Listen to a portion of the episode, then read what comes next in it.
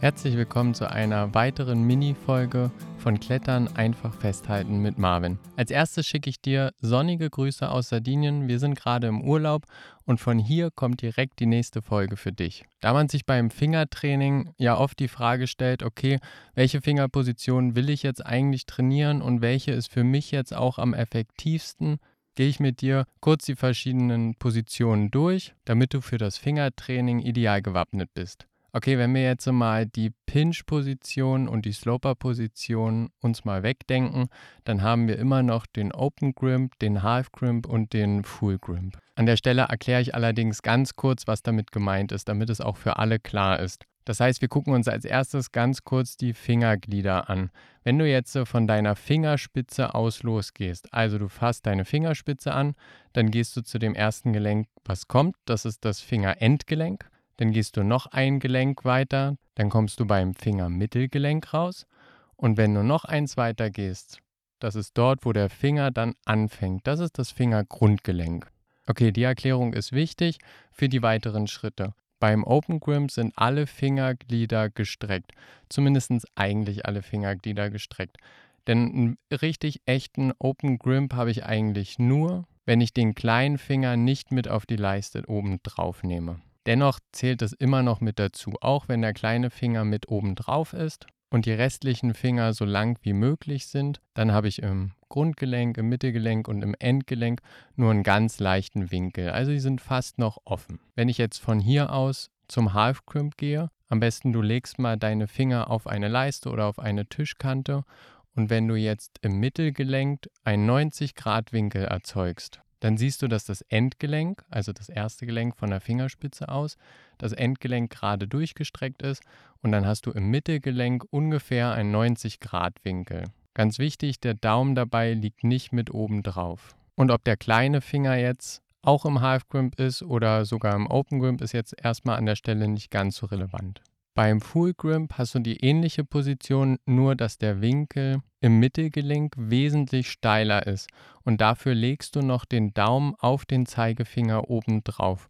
Und dabei merkst du, dass der Winkel im Mittelgelenk immer steiler wird. Und dadurch erzeugst du natürlich auch mehr Druck auf der Leiste. Okay, beim Fingertraining stelle ich mir jetzt natürlich die Frage, zu wie viel Prozent muss ich eigentlich welche Fingerstellung trainieren? Die meisten Muskeln werden rekrutiert beim Half Grip. Das liegt daran, weil ich aktiv die Finger stärker anziehen muss, der Daumen oben noch nicht verriegelt wie beim Full Grip und ich dadurch, ich habe ja nicht nur einen Muskelstrang im Unterarm, sondern ich habe ja mehrere Muskelstränge und beim Half Grip werden jetzt die meisten auch aktiviert. Das heißt, dass ich muskulär mehr trainiere für den Unterarm, wenn ich im Half Grip arbeite.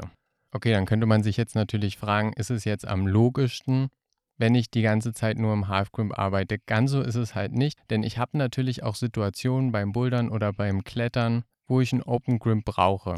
Und wenn ich im Open Grimp trainiere, also dass ich fast keinen Winkel im Mittelgelenk habe, also relativ lang, dann trainiere ich hier in erster Linie die passiven Strukturen, also die Sehnen und Bänder in den Fingern. Also können wir an der Stelle schon mal festhalten, wenn ich im Half Grim trainiere, trainiere ich etwas mehr die Muskulatur. Wenn ich im Open Grim trainiere, trainiere ich etwas mehr die passiven Strukturen, was natürlich auch wichtig ist. Weil es gibt oft genug Situationen, wo ich zum Beispiel mit zwei Fingern reingreifen kann. Und du kennst das vermutlich gerade, wenn ich mit zwei Fingern arbeite, dass man wenn die Finger lang sind, mehr halten kann, als wenn zwei Finger jetzt aufgestellt wären an der Stelle. Das liegt daran, weil die passiven Strukturen relativ viel halten können, wogegen ich, wenn ich die jetzt halb aufstellen würde, also im Half Crimp zwei Finger, dann müsste ich das aktiv durch die Muskulatur weghalten und der Grad ist einfach geringer. Dann haben wir noch den Full Grimp, der wird beim Fingertraining jetzt explizit eigentlich nicht trainiert oder nur wenig eingestreut. Denn der Winkel im Mittelgelenk ist dabei so hoch, dass die Verletzungsgefahr einfach höher ist und ich durch die Verriegelung des Daumens obendrauf auch nicht so schnell mitbekomme, wie viel Kraft jetzt eigentlich auf den passiven Strukturen hier hängt. Und gerade das Ringband, was am zweiten Fingergelenk, also am Mittelgelenk, die Sehnen an den Knochen drückt, wird hier extrem beansprucht durch den starken Winkel.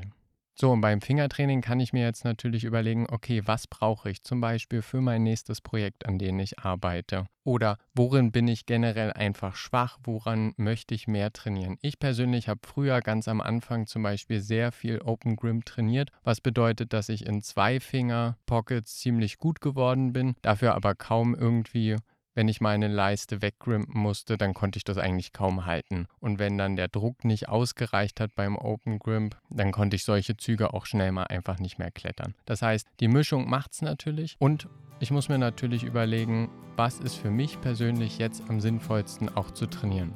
Dann wünsche ich dir jetzt viel Spaß beim Ausprobieren